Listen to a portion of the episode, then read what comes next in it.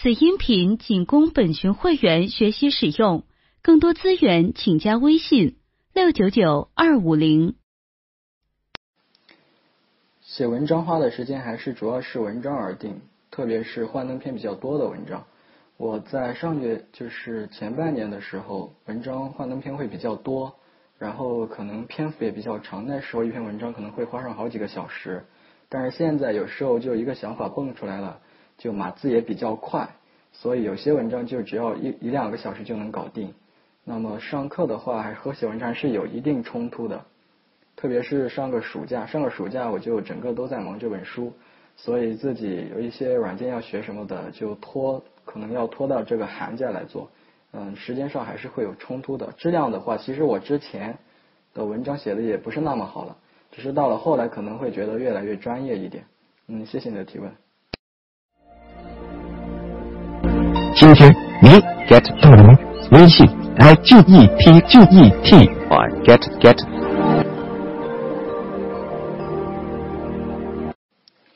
因为我幻灯片做的非常多，现在习惯用法也基本形成，所以一般的幻灯片在我面前是浮现出来的。看到一些信息，我能够自动在头脑里进行转化，它能够指引我该去哪儿找什么图，用什么颜色、什么字体、字号多大，然后字距多少等等，这些都是建立在很多练习之上的。这种习惯用法也会有局限性。做 PPT 很快而且比较美观，但是趋同会比较严重。所以其实我不怎么收集和整理素材，那些网上的素材包我也从来不用的，因为大概的东西我基本知道能够去哪里找到。就像我看书的时候，其实我很讨厌用笔记去破坏一本书的纯粹性，所以我现在的一些书自己的名字都不会写一个。当然这个各有所好，不必强求了。我想强调的一句就是，很多幻灯片是没有所谓的万能的素材的。这也是我反对套用模板的原因。Hello，大家晚上好。本次 live 内容比较多，节奏也会偏快。因为 live 可以多次进入，所以大家有不懂的地方可以随时查看，也可以给我发私信。live 可以设置成只看主讲人的信息，这能够方便大家查看。好了，我们的引入部分提前十五分钟开始。现在大家思考这样一个问题：为什么很多产品发布会的灯光布置偏暗，幻灯片的背景明度比较低？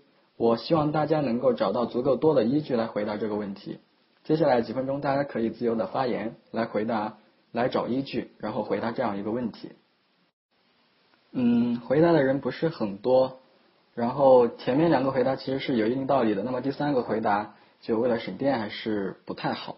那么我们来看一下这个问题，看起来似乎是非常显然的，但是当你实实在在的去找依据的时候，却发现有点无从下手。为了回答这样一个问题，我做了一个小的对照实验。咱们来看一下前面这张幻灯片，这是我当时拍摄的一些图片。从这张图片中，我们其实可以看到，当环境光很弱的时候，暗色的背景和亮色的背景的效果都是比较好的；而当环境增强的时候，暗色背景的效果会变差，色彩的失真会比较严重，而且较高程度中、较高明度、中程度的背景。也就是我们常说的彩色，这样的幻灯片演示效果一直都不是很好。要弄清楚其中的原因，我们必须要知道投影的原理。普通投影画面是通过投影仪打出来的光照在幕布上来形成的，这也就意味着所有照在幕布上的光都会参与到画面形成中来。所以在有环境光的影响下，我们看到投影幕布上的黑色其实并不是黑色。其实就是幕布在没有投影机打光的情况下呈现出来的自然的灰色。这样一来呢，画面的对比度就会下降，黑色变灰了，造成画面失真。大家可以参考上面这张幻灯片的标注，图片是我上课拍摄的，调成了黑白，便于大家来看明暗关系。大家可以明显看出幕布上的黑色其实并不是黑色，幕布的固有色是白色，只要有光线照在上面，它就不可能呈现出黑色。相比之下，白色。光照的区域，它的失真比较小。注意，我这里没有讨论不同的投影设备，因为其他的更好的投影技术或者设备，因为原理的不同，那么它对环境光的适应能力也会更强。那说了这么多，这个对照实验对我们有什么指导意义呢？在光线充足下使用投影幕布的场合，比如办公室的一些会议、教室里的一些 pre，然后我们会优先考虑白色的背景，这样色彩失真的现象会减弱。而且尽量关掉靠近幕布的灯光，其他更适合的投影的设备或者技术，比如 LED 屏幕等等，它环境光对它的影响就会比较小。那么较高纯度、中明度的背景，也就是我们说的彩色背景，这种颜色与前景的对比度往往是不够的，后排观众往往会因此看不清，而且这类颜色大面积使用不当，比较容易造成一种廉价感。那谷歌的这个发布会，它其实就是用的很简单的一个亮色背景。一场演示中，主角只有一个，不是幻灯片，而是演说者。如果用亮色的背景，环境光很暗的情况下，这样放映幻灯片的大屏幕就相当于一个强光源，前面的演说者呢，很容易变成一个剪影，这对底下的观众和拍摄视频的二次传播来说都是不理想的。Elon Musk 在发布 Power Word 的时候，幻灯片就用了白色的背景，当时马斯克是站在屏幕旁边的。而且马斯克身上追加了比较强的人造光，这就有效避免了幻灯片去抢了马斯克的风头。所以你看，灯光的布置、幻灯片背景色的选择、演示的效果、舞台的站位，这些因素其实都是串在一起的。对于幻灯片制作而言，常用的基调其实和知乎的正常模式和夜间模式是差不多的，分别是低明度基调和高明度基调，也就是亮和黑了。像苹果、小米、锤子的发布会，他们往往都是低明度基调，然后也是选用低明度基调的场景和幻灯片。这种基调往往会贯穿整个演示，这是因为人的视觉特性中有明适应与暗适应的特点。也就是说，当环境光照强度突然变换的时候，人的眼睛会短时间内无法适应。大家可以类比开车进出隧道就能够明白了。当环当环境光较弱的时候。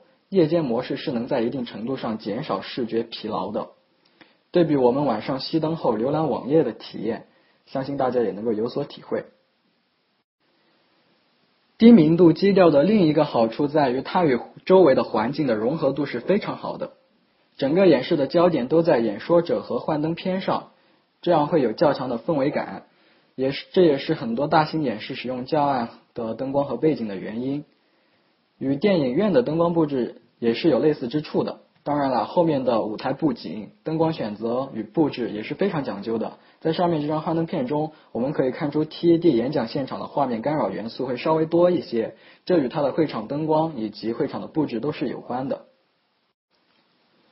那么还有一点我能想到的是背景颜色对拍摄效果的影响。我们先要知道，图像其实就是一个有规律的点阵。我们手中的手机屏幕每英寸上有好几百个像素点，只不过我们的肉眼分辨不出来。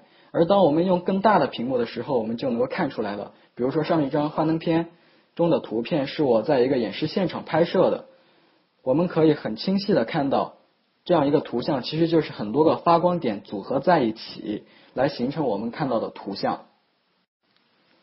当我们观察的时候，我们的眼睛会存在一个最小分辨角。当眼睛距离屏幕达到一定距离时，我们就无法分辨出图像上的两个点。所以，不同 PPI 的屏幕对视距的要求是不同的。当摄像机拍摄的时候，近机位容易出现问题。比如下面的这些图片中，你会发现高明度部分拍摄时会有类似噪点的东西，其实就是像素点与像素点之间的间隙之间的颜色差别造成的。当发光点颜色明度也比较低的时候，发光点。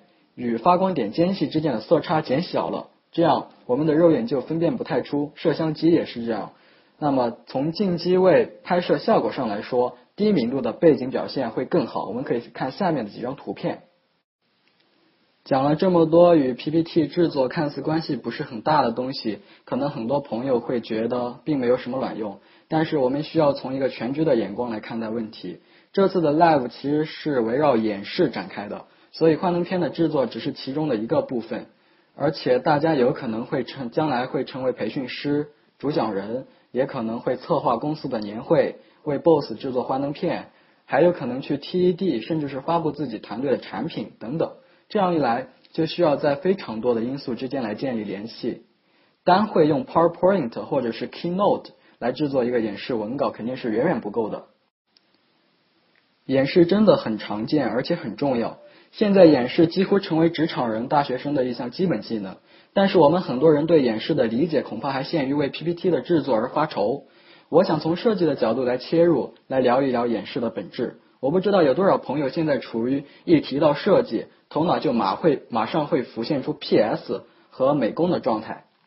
事实上，根据现在一些设计院校和教授的理念，对设计的定义是这样的：设计学是研究人为事物的科学，设计处理的是人与物之间的关系。这一点在人机工程学上体现的较为突出。比如，它人机工程学它探讨的就是人、机器和环境之间的关系。如果你要设计一把椅子，除了要讨论造型、材料、技术、工艺等等要素。你还得考虑你的目标人群身体各部位的尺寸，以此来保证椅子的舒适性。那么我这里不多讲，我们来看一看演示中的人与物，有演说者、观众、主持人、设计师、灯光师、摄影师，还有舞台、演示屏幕、灯光、麦克风、幻灯片、观众席等等。设计要做这样一件事，要将前面提到的这些因素统筹起来。并且建立起联系，那么这种联系体现为体现在哪些地方呢？现在大家来想一想，我们会根据哪些因素来评价一场演示？我列出了上面的这些因素。第一点不用多说，就像我现在主讲 live，如果是一些没有任何见解的同质化严重的东西，在座的各位一定会觉得我是个骗子。第二点，演说者的形象也是很重要的。上次百度的 user experience 总监穿了一条。半截裤和拖鞋就上了台，非常有个性，但是后来被迫辞职了，大家都懂的。后面的几点同样是会影响我们评价一场演示的因的因素：灯光、音效、舒适度，包括网络的信号等等。其实还有一个比较关键的点，就是焦虑的情绪。能够引起观众焦虑的因素有很多，这种焦虑大都不是突然出现的，而是耐心和兴致一点点被磨去的过程。用看电影来打一个比方，我们能忍受一场电影中有尿点，但是无法忍受一场电影全都是尿点。当然，演示中还会有其他的因素，我同样列出来了一些与前面的一些点类似，其中也有一些因素是不易于控制的因素。当有几个不好的因素叠加起来的时候，观众便很容易产生焦虑情绪。相反，如果能够很好的综合这些因素来打造演示，这就能足以体现你的专业。当我们从这样一个角度来讨论演示的时候，其实是在讨论目标人群与体验。这里的目标人群其实就是观众。还是这个例子，虽说是用户体验大会，然而右边的这位用户体验总监好像并没有顾及观众的体验。这样的演示真的是不太走心，能够感受到当时台下的观众其实是很焦虑的。我坐在电脑面前看视频的时候，都为这位总监捏了一把汗。我们从设计聊到观众的体验，是时候给演示来重新定义一下了。观众是演示的目标人群，演示是在为观众制造体验的同时，实现信息、观点、思维、情感等要素之间的交流。观众的体验能直接影响交流与二次传达的进行。从这个角度上来讲，演示及产品，演示及设计。那些能开一场好的产品发布会的人，大概都能明白这一点。说道理。讲到有这段话，我其实是本来准备重复三遍的，因为重要的事情说三遍嘛。不过念出来感觉不太好。其实用户体验这个词没那么高大上了，它其实随时发生在我们的身边。上边的这张幻灯片就是我们平常会面临的问题。幻灯片中第一张图片真的是太显业余了，往白色幕布上打强光的这种做法真的有点 stupid。上面的这块区域几乎是无法看清的，座位的布置也有一点问题。我整个过程就看前面人的后脑勺了。第二张图片中，幻灯片的下面区域被挡住了，这也是可见性的问题。一般的小型演示有很多因素我们无法完全控制，但我们可以去适应场合与设备。比如第二张图片中遮挡的问题，我们其实可以通过在幻灯片下面部分加入一个黑色色块来解决问题。因为黑色区域投影仪是不会给光的，所以幻灯片呈现区域集中在上面部分，这样就能让观众优先看清，就能优先让观众看清内容了，让观众从细节中来感受出来你的演示是匠心独运的，这一点非常重要。这张幻灯片所示的因素就是不可控的了。现在大家把自己置身于幻灯片的场景中来想象一下，当老师在滔滔不绝的讲课的时候。突然有同学迟到了，很多同学是不是会向门口望去？那么如果进来的是一个漂亮的女生呢？如果接连着进来好几个漂亮的女生呢？我觉得这个时候老师都可能已经停下来讲课了，你知道吗？教室的门口开在前面是不合理的，就算是其他因素的影响，但考虑上课迟到这个因素，梯形教室将它的门口开在前面，这个布置就是不合理的。所以不要以为设计就一定是漂亮的形态与色彩。考虑到上课学生会迟到，梯形教室的门开在后边的两个角落，这其实也是设计。包括看电影也是一样，如果某家电影电影院将场地的门开在了荧幕的这边，那么估计是没怎么没怎么站在观影体验的角度去思考问题的。我们在平常的演示中也会有一些没注意的细节，比如说幻灯片放到一半，换到放到一半，不好意思，退出放映，然后找视频文件，这种做法其实就暴露了你的幻灯片做的很不认真。再比如，还有演示一开始就说。呃，各位不好意思，我这次演示准备的不太好，大家多多包涵一下。这其实就比较尴尬了。如果我是评委，我是该推迟你这次演示呢，还是该撤销你这次演示呢？这第一部分关于演示本质的总结，我想落到观众这个角色上。从演示的全局来看，如何让观众满意，其实就是演示的关键所在。后面的编剧、设计师、演员角色的扮演。包括幕后工作人员的工作，其实都是围绕观众来展开的。在良好的体验中，高效的交流，这在演示中成立，在生活中的一些其他场合其实也是成立的。比如说，找一个不太熟的微信好友来麻烦事情，很多人喜欢问“你好，在吗？”据我所知，这样的信息回复率是非常低的，因为大家不想在这个上面来浪费时间。这种搭讪方式体验并不是很好。其实正确的方法应该是直接表明身份。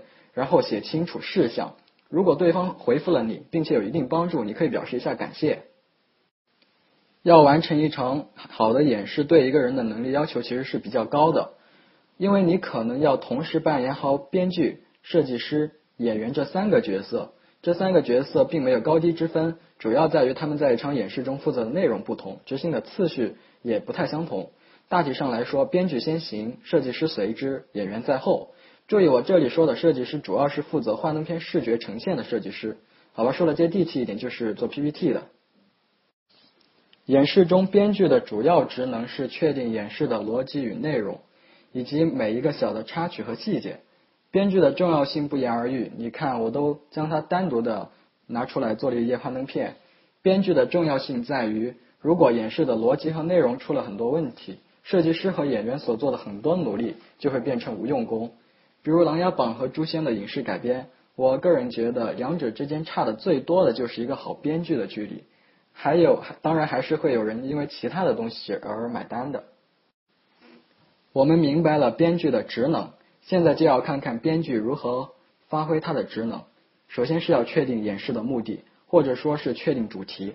我将演示的目的大致分为了以下六种：第一种是揭露问题，比如穹顶之下和难以忽视的真相。第二种是传播观点，比如 TED 演讲，伟大领袖如何激励行动。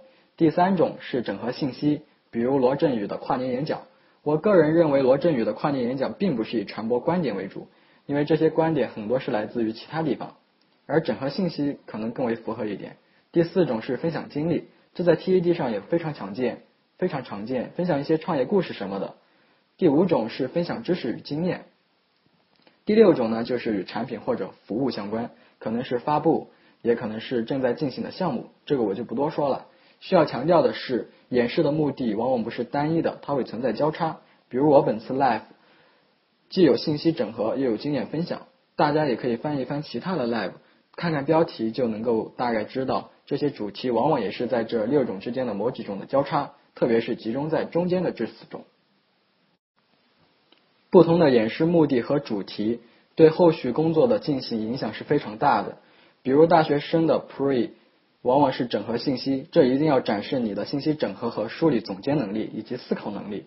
而一些进行中的项目可能就要注重我们在一系列的探索中摸出了一些什么东西来，这些东西是有依据的。我们找到了依据，这时候我们可以把它一二三四点给列出来，并表示我们根据这些依据提出了一个方案，这样我们的东西才会有说服力。可千万不能想当然，还有一些主题，比如分享经历、揭露问题，就可能会有一些牵动情感的东西，会。用一些故事来制造情感上的共鸣等等。这个我们接下来会有详细的分析。在乔布斯的《模拟演讲》一书中，有一个事不过三的方法。乔布斯和罗永浩都是这个方法的践行者。在《穹顶之下》中也同样用到了这一点。《穹顶之下》中的三个问题其实对应的就是 W W H 型结构。我给大家翻译一下：第一个问题，什么是雾霾？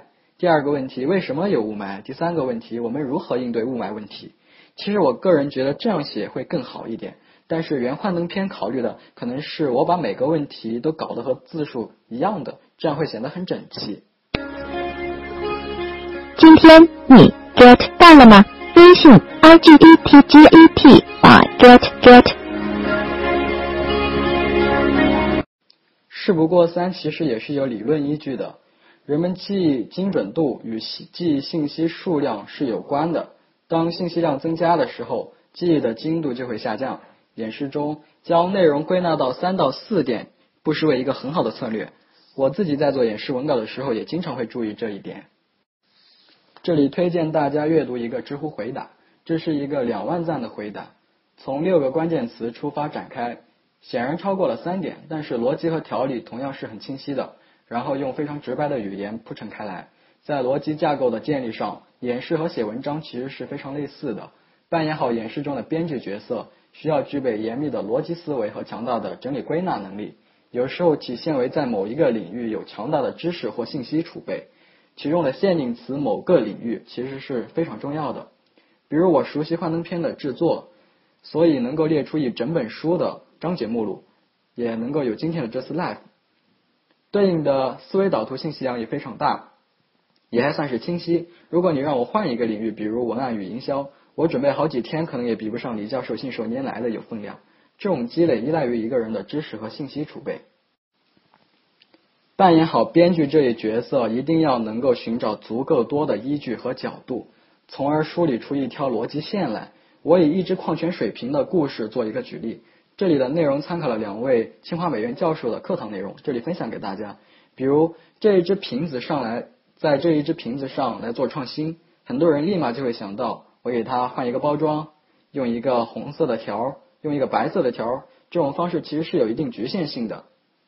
而从多个角度切入来找依据，你就能够找到科技创新、商业创新或者是设计创新，这又比换一个包装的颜色就要有深度多了。再比如你要针对可口可乐瓶的设计来展开调研，你的第一想法可能是先买一箱回来喝完再说，亲身体验当然是不错的，但是思路到底还是没有展开。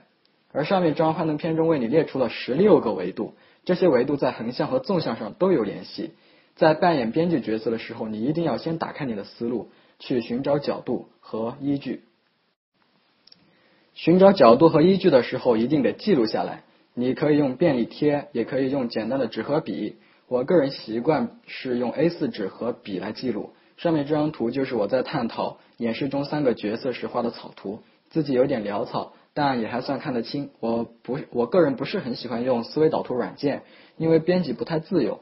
但是用思维导图软件做出来的图工整清晰，在与别人交流的时候呢，会更加方便。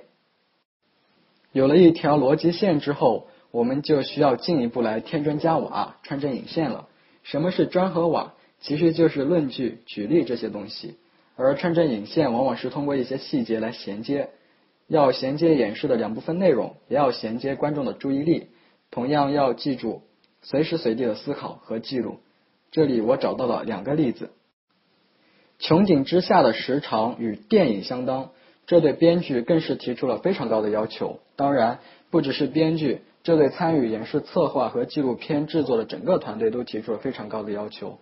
穹顶之下从问题诠释与呈现以及传播传播性能上来讲是非常棒的。豆瓣的评分超过了九分，评价的人数超过了五万。不过现在豆瓣好像已经找不到柴静的《穹顶之下》了。在上面这张幻灯片中，详细的梳理出了这个片子的逻辑框架，呈现出一个金字塔结构。金字塔上面是基本框架，下面几层则是不同的角度和依据，以及一些穿针引线的片段的嵌入。这些角度和依据跨越时间与空间的维度，从实验室到工厂，从很多年前的伦敦到如今的中国。从情感共鸣到摆事实讲道理，多个视角来揭示问题的严重性。这个纪录片也让我个人对柴静产生了很高的敬意。有一次去广州的高铁上，我将柴柴静的《穹顶之下》给同座的一位乘客看了一遍，我自己也看了一遍。他沉浸其中，虽然只是对着一个电脑的屏幕。伟大领袖如何激励行动？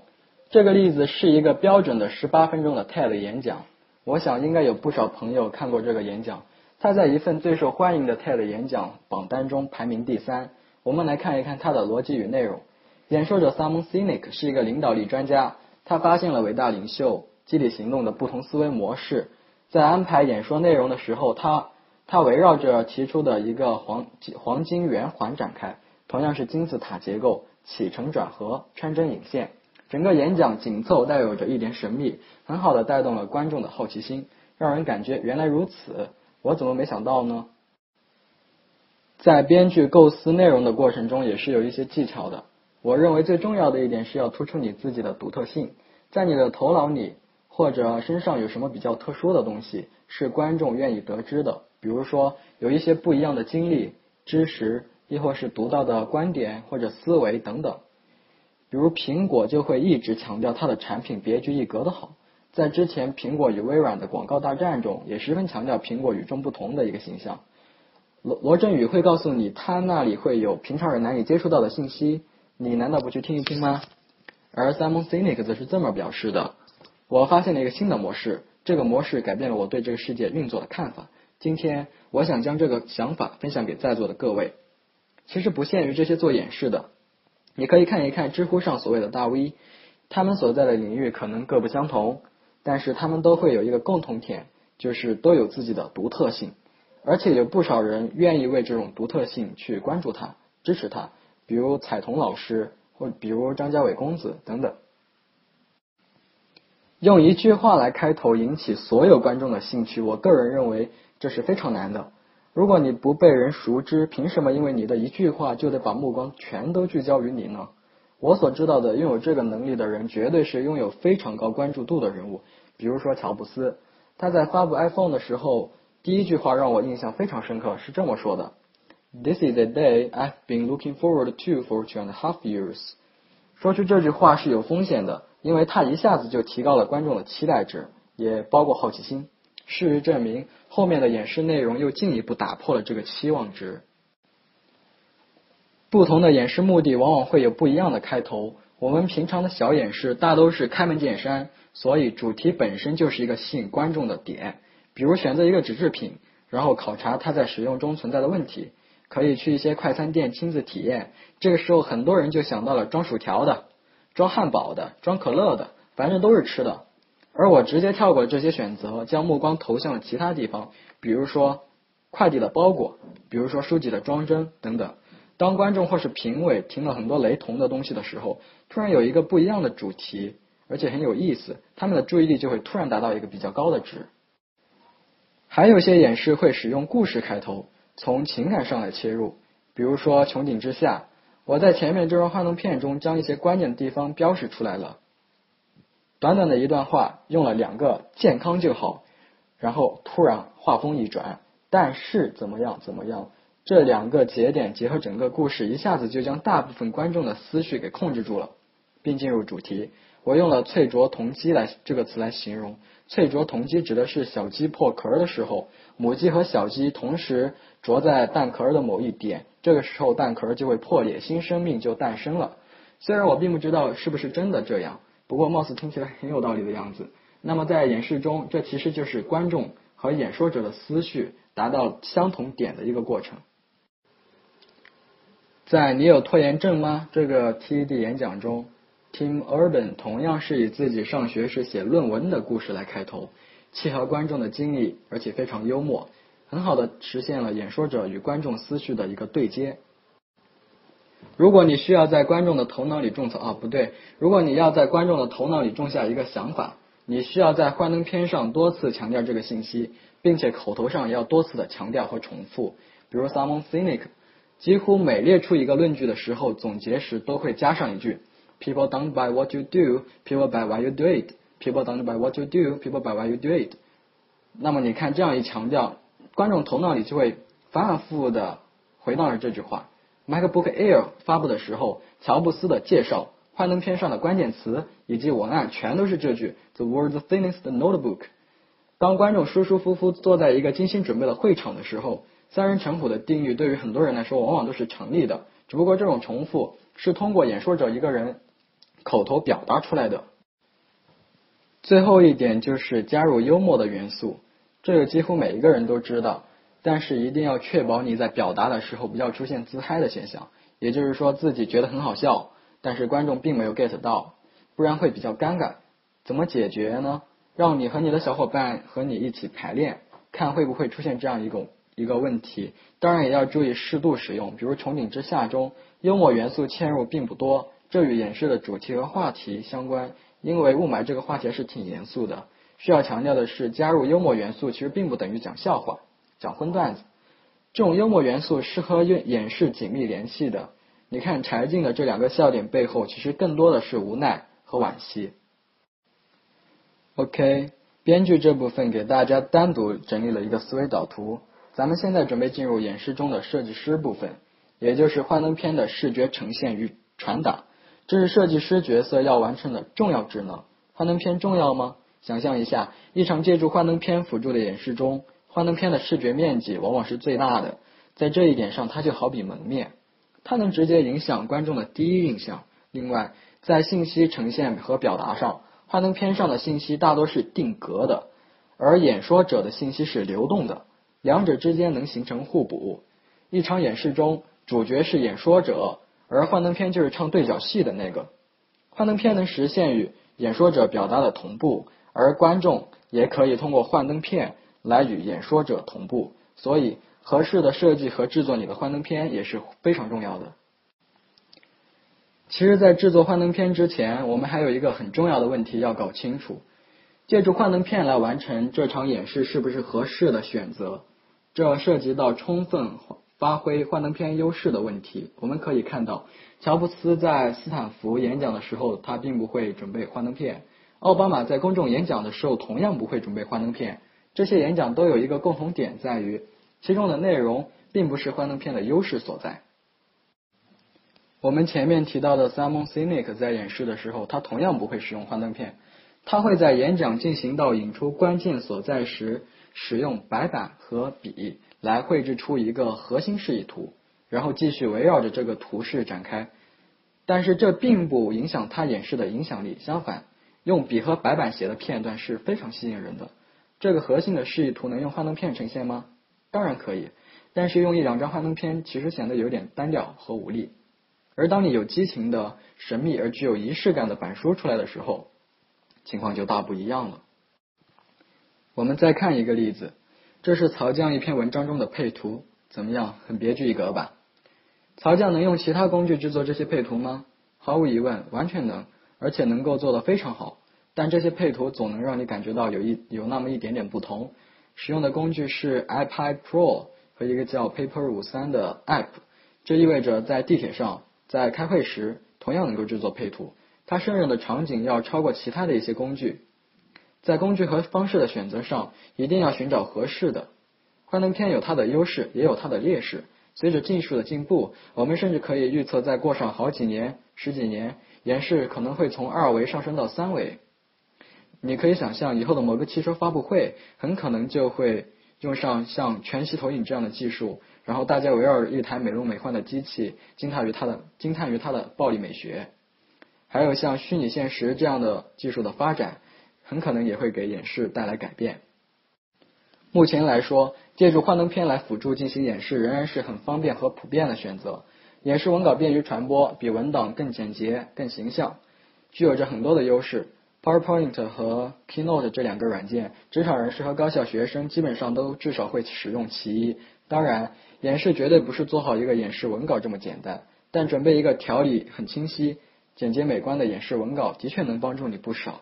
我们说，借助幻灯片演示，一定要结合演说者和幻灯片的优势。那么，幻灯片到底具有什么优势，以及如何借助幻灯片来和演说者形成互补？我主要列出了以上五个要素，分别是数据、文案、图形、图表、图像。这些要素往往是我们希望在演示中强调的。我们口头表达的时候，一句话也就只有几秒钟的时间。即便是用语调去强调，也是非常短暂的。但是幻灯片却可以持续从视觉上输出这些信息。举一个例子，在二零一五年，据国家邮政局统计，全年快递业务总量达到两百个亿。这些包裹拆解后产生的废料能够填满二十万个足球场。这时候，如果你能同时用一张幻灯片来强调这个数据，并且在语调上来强调，那么它的表达是更为强烈的。其实这个做法很常见，一些发布会一开始往往会通过一些数据来表明自己在过去一段时间内所取得的成就。图形、图表和图像以及其他的一些多媒体信息，我们就不细说，大家都知道。说一下这里文案的含义。文案与我们平常所说的广告文案有稍许的不同。这里的文案是指我们在演示中想要强调的一些非常关键的句子，比如小米的“我所有的向往”，还有让每个人都能享受科技的乐趣等等。不过，嗯，我这我承认这两句其实就是广告文案。不过我们后面会提到其他的例子。好，这张幻灯片呈现的其实就是文案。这是演示需要强调的一个关键句，所以我单独制作了一张幻灯片，而且用大字号粗体来强调它。这个句子诠释了幻灯片设计非常关键的三个要求。第一点是用自己能掌握的恰当的方式，所以当演示软件中一些功能样式你并不是很了解的时候，你要先避免去使用它，因为很容易失误。第二点是清晰高效而又不失美观。第三是。要传达出需要传达的信息，这一点很容很多人容易忽视，讲的和幻灯片上的不是一回事儿。观众是应该听我讲呢，还是应该看幻灯片呢？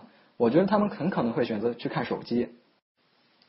我们再来说一说一个比较敏感的话题：PPT 模板。看过我一些文章的朋友都知道，我个人是非常反对套用 PPT 模板的。借这次机会，我来列一列套用模板的几宗罪。第一，当你套用模板的时候。编剧和设计师往往是不能协同作战的。如果真的需要单独设计幻灯片，应该找专业的演示设计师和你一起来完成，而不是一开始就被模板的框架把自己的想法给局限了。第二，很多朋友能够打扮的很漂亮，但是面对模板的时候却缺乏判断力，并不知道什么样的模板才是合适的。审美这个东西其实是练出来的，没有人一开始就能就会穿装打扮。也没有人一开始就能分辨出什么样的幻灯片才是合适的。我以前也会用一些高清的壁纸来用作幻灯片的背景，挺漂亮的。但是后来我发现这种做法根本行不通，这不是幻灯片设计和制作的关键。幻灯片要讨论的是如何传达的过程，要实现与观众的链接。所以大家知道吗？我们现在所叫的平面设计这种说法其实是不合适的，叫做视觉传达设计，其实才是更妥帖的。第三，模板市场质量鱼龙混杂，版权的问题十分的混乱。很多人老想着免费又好用，哪有这么好的事情呢？如果你想更专业的制作和设计幻灯片，不如从摆脱模板开始。也许前面的几个文演示文稿做的并不怎么好看，但是经过刻意练习的提高才是最为关键的。我搜索 PPT 模板得到了上面的这些图片，我想了一个词来形容，就是胡闹。这些幻灯片制作者除了会使用几个功能之外，并没有什么了不起的地方，在设计这一点上是不合格的，盲目堆砌，主次不分，元素非常生硬，全凭感觉。第一眼看上去全是些色彩鲜明的色块，这就很容易将观众的注意力分散。很多文本不考虑可识别性，这就完全违背了幻灯片设计与制作的要求。再给大家看两个正面的例子，第一个例子是奎哥一次分享使用的演示文稿。很好的符合了前面提到的三点要求：方式恰当、主次分明又美观、信息传达到位。不过这个幻灯片对制作者的要求是比较高的。第二个例子是微信官方的一张图片推送，只是简单的运用了圆形作为基本元素，但是在处理上有虚有实、有疏有密、有大有小、有远有近，这种处理比前面的那几张反例就不知道要高到哪儿去了。当然了，我这里的举例的目的并不是。让大家去做一个视觉传达设计师，而是让大家明白每一个领域都有每一个领域的门槛，不要盲目的去跟随，选择一个适合自己而又简单高效的方式才是最为重要的。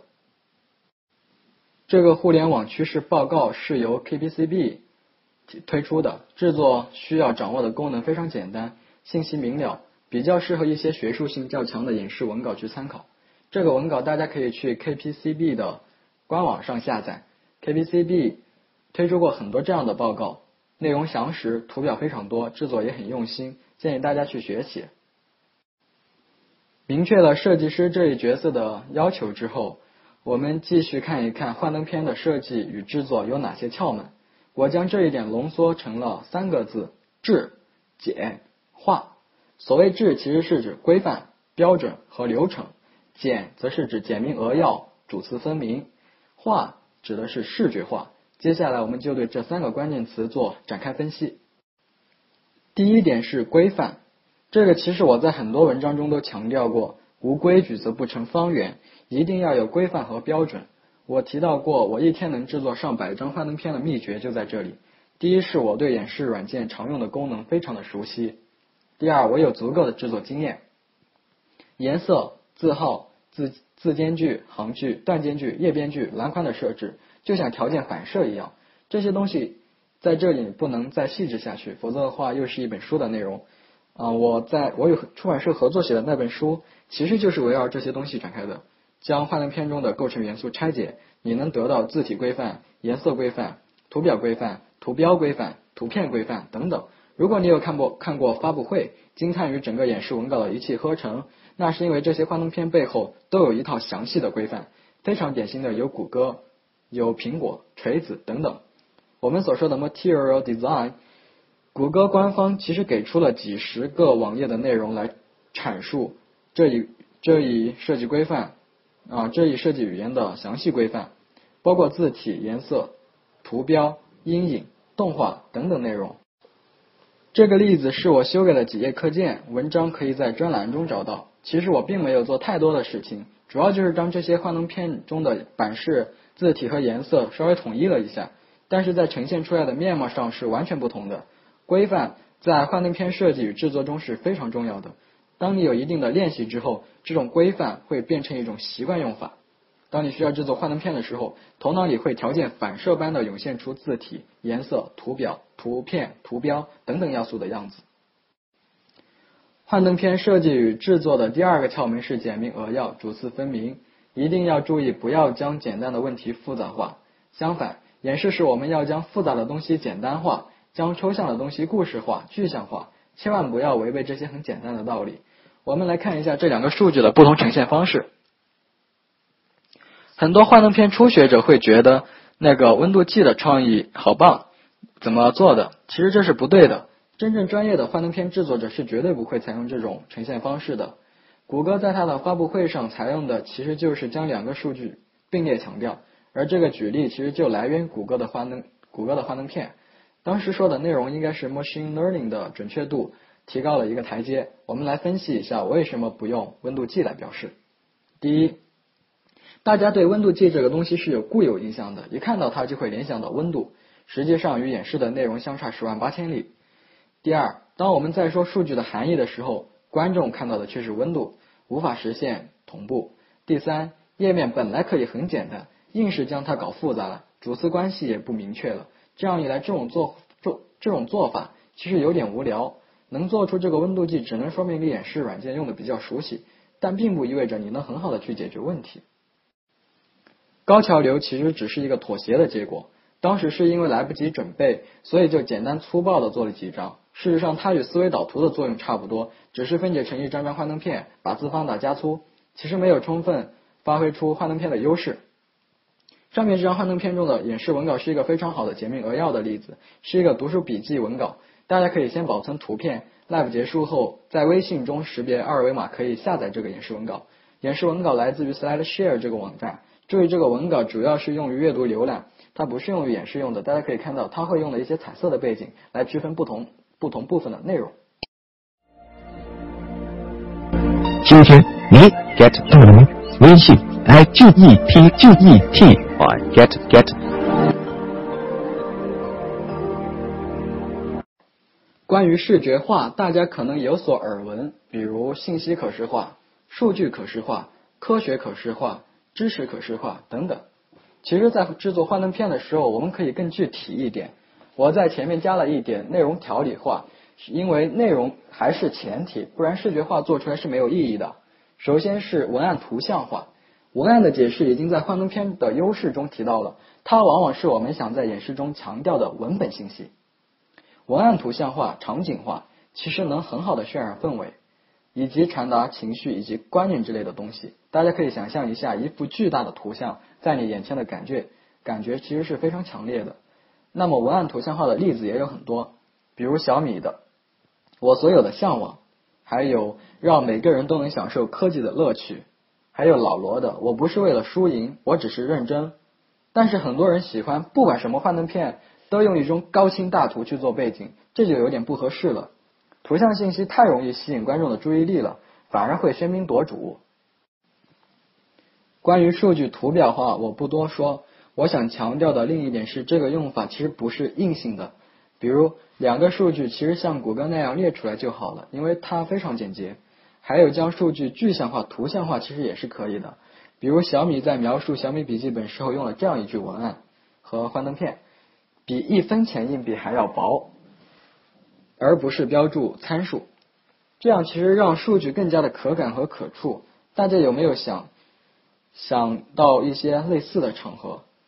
乔布斯在发布 MacBook Air 的时候，将 MacBook Air 从文件袋抽出的那个画面，是不是也是这个思路？而且更为经典。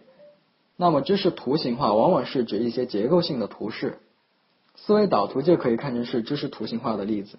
我这里另外举了一个微笑曲线的例子，大家可以参考。其实我在准备 Live 用的演示文稿的时候，就是直接参考了谷歌发布会的一些做法。最为明显的就是颜色，我所使用的黄、红、蓝就是谷歌 logo 上的颜色，不知道大家有没有发现这一点？谷歌发布会用的这些幻灯片，很好的符合前面说的质、简、化。很多人跟我反映，发布会幻灯片内容很少。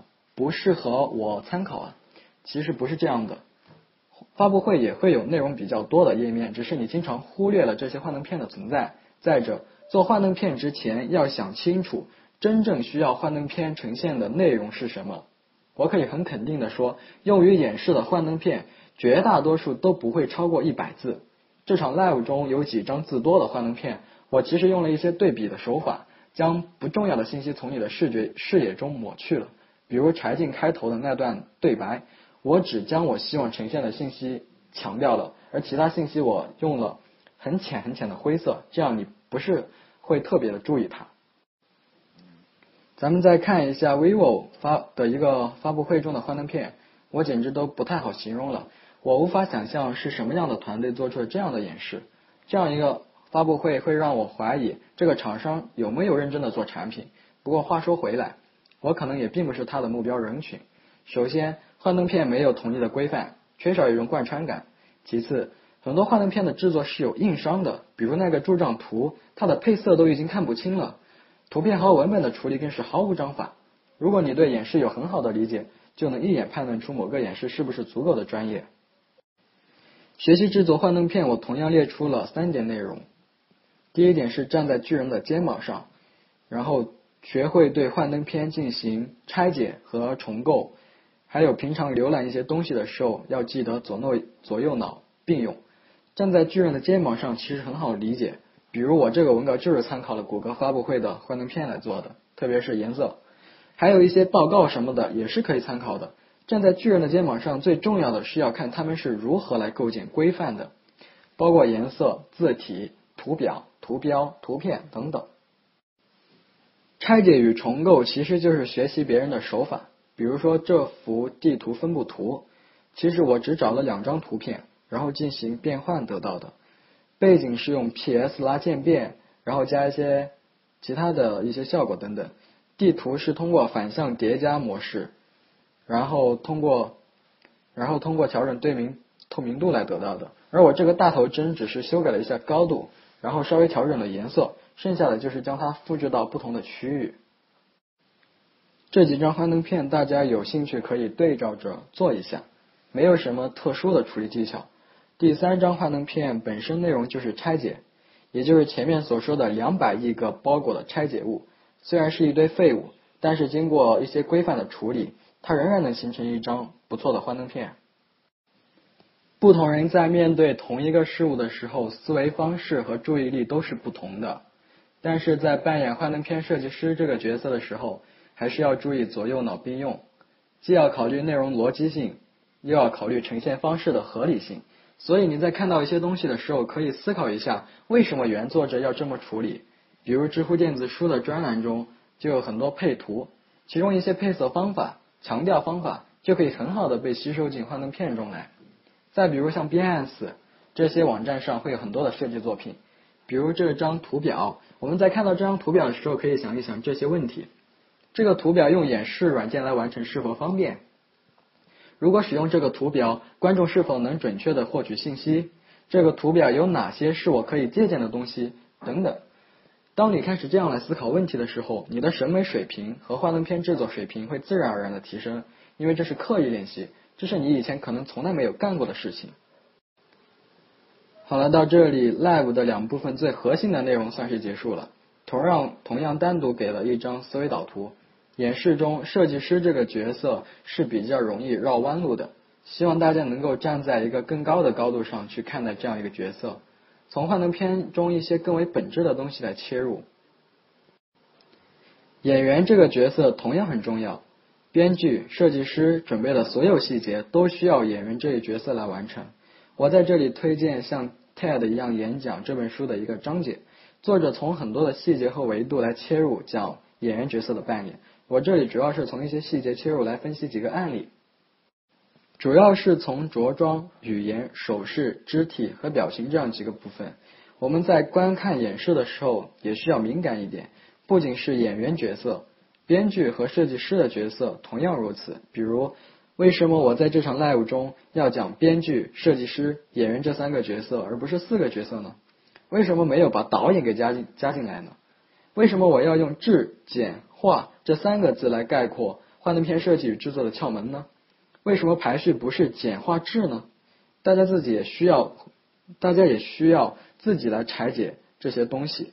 往往就是从 what、why、how 这三个方面来着手，反复的去反问自己，然后去寻找依据，这样你才能够看到更多人别人看不到的东西。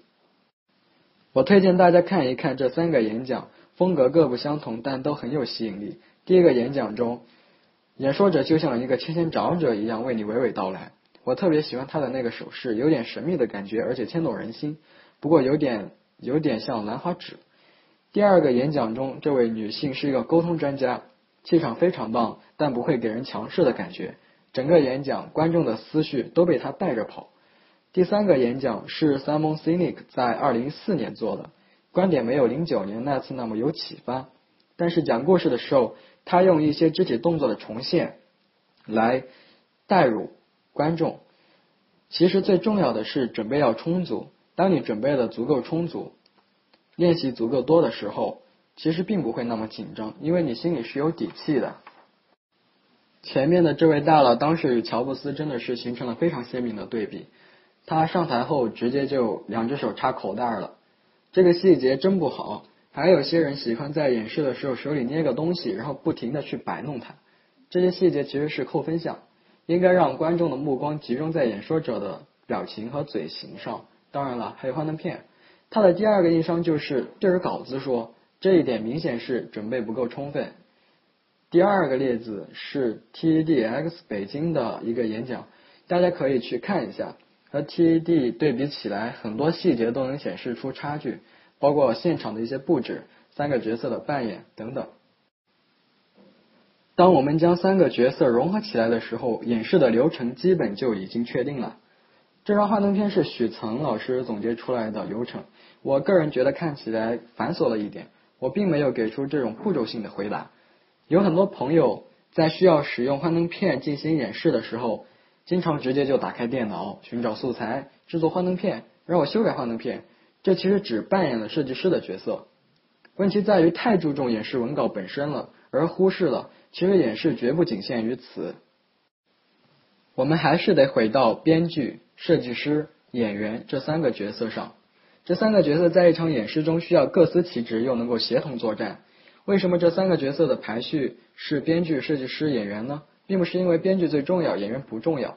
而是在一场演示中，这些角色主要工作进行的阶段有大概的先后关系。就编剧在前，设计师随之，然后演员通过不断练习最终登场。所以，当你将这三个角色都很好的扮演了一遍的时候，并且两两角色之间能够实现协调和对接，那么一场演示的前期准备任务也就算基本完成。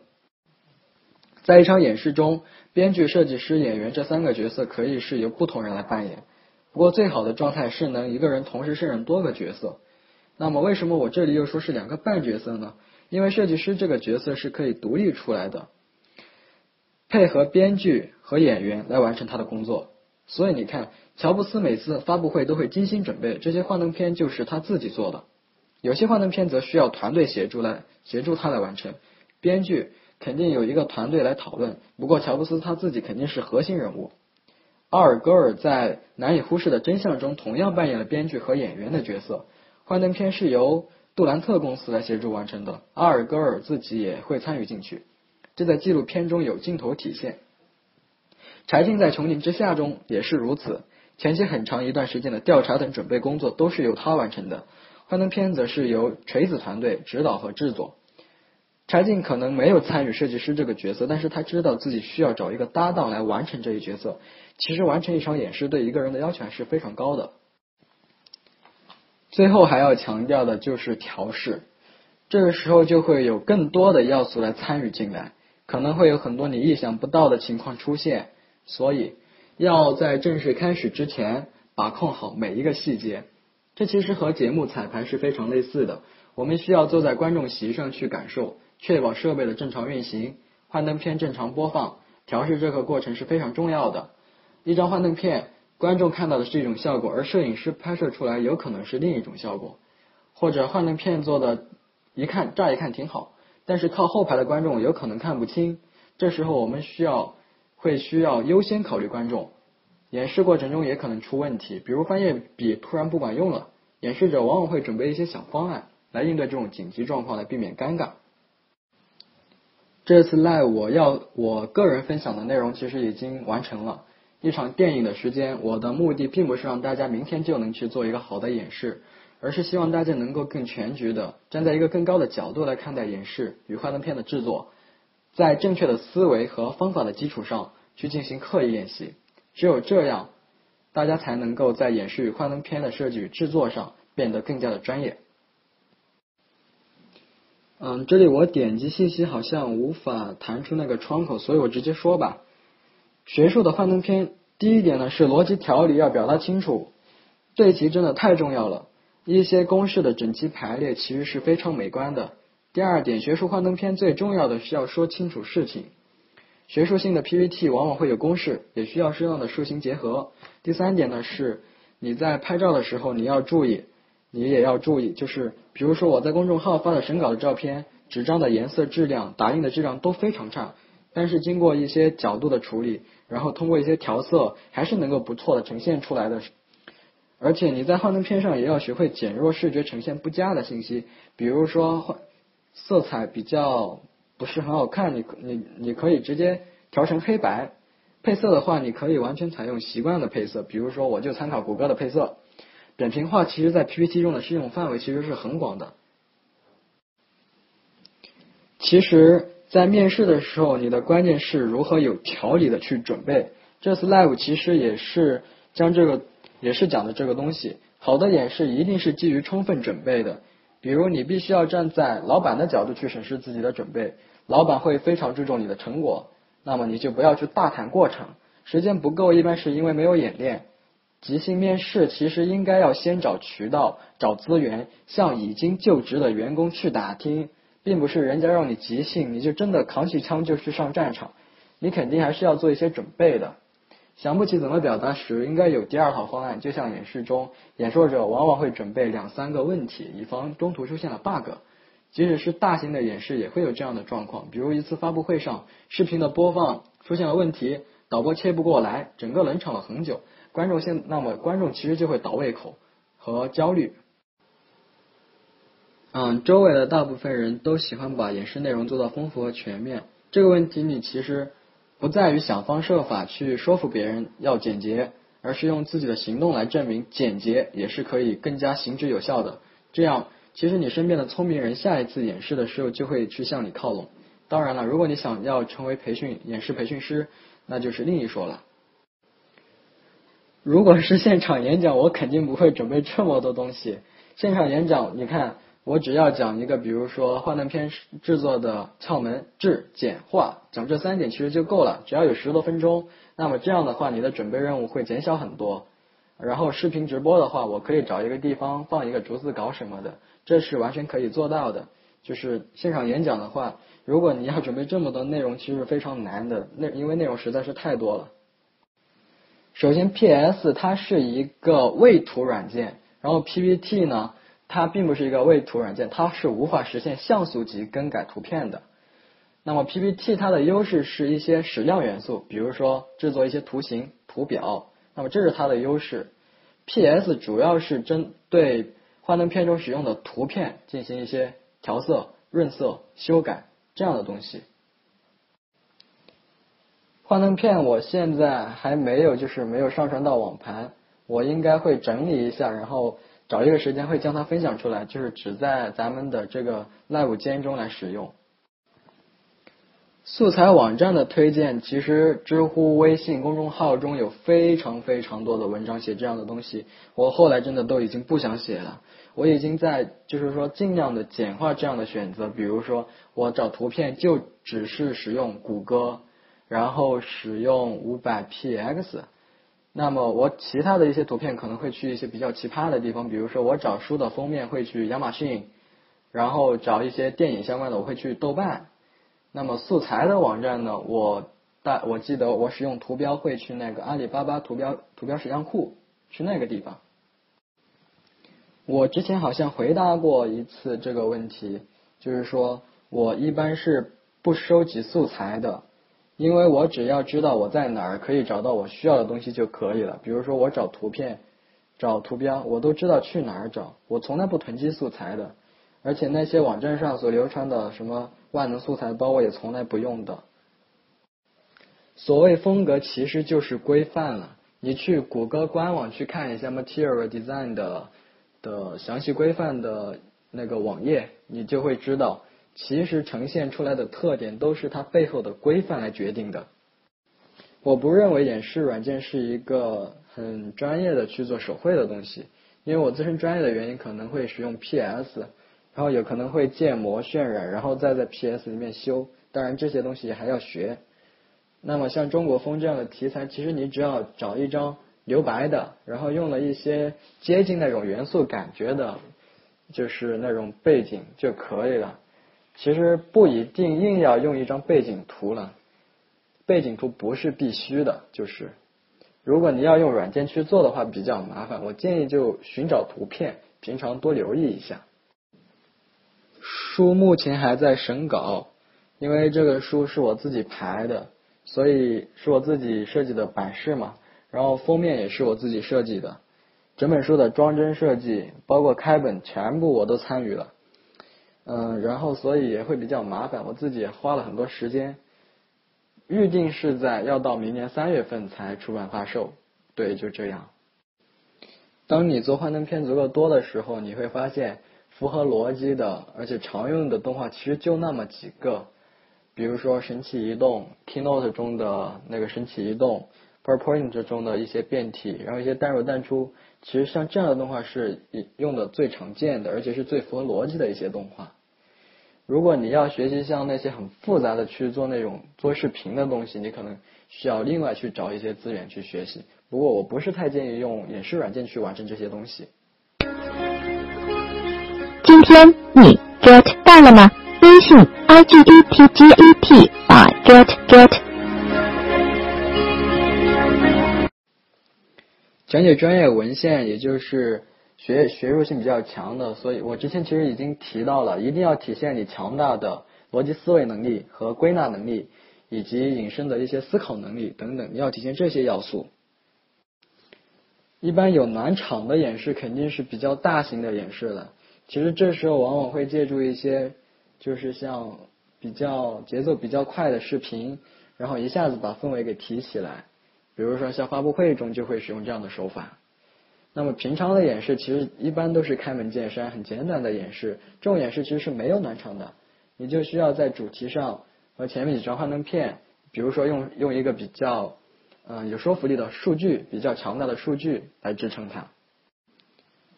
这场 live 已经快到十一点了，大家有问题快点提，然后大家最后记得就是评价一下这场 live，就是客观一点就行。最后非常感谢大家能够陪我就是完成这场 live，感谢大家。对我刚才讲了一个画，就是视觉化，我提到的比较关键的三点就是文案图像化、场景化，然后数据图表化或者图像化、图形化都可以。最后有一个知识的图形化。你可以根据这样一个就是比较具体的做法做法去参考你自己在做幻灯片时候的一些做法，就是看能不能改进。那么第一个选择是找一张可替代图片，也就是说内容主题相同，然后可以把这张图片给换掉。那么第二种，你可以将这张图片弱化，将注意力集中在你想要体现的某一个细节上。我很好奇你是怎么知道的。我是在长沙北边四五十公里的那个湘阴县城那边，谢谢你的喜欢。其实我其实是既学工科又修设计嘛，就是与设计还是联系挺紧密的，而且演示这个东西，特别是幻灯片的制作与设计联系还是挺紧密的。再就是当时当时主要是开了一个公众号，然后你要维持更新的话，你就要让自己变得更加专业一点，所以就平时会很留意一些。演示啊，幻灯片啊这些东西，我一般都是用自己的设备，就直接带电脑过去，幻灯片就在电脑上嘛。然后我自己会自备演示笔，嗯，然后在播放幻灯片之前，就正正式演示之前，我会都会将幻灯片完整的播放一遍，确保它准确无误。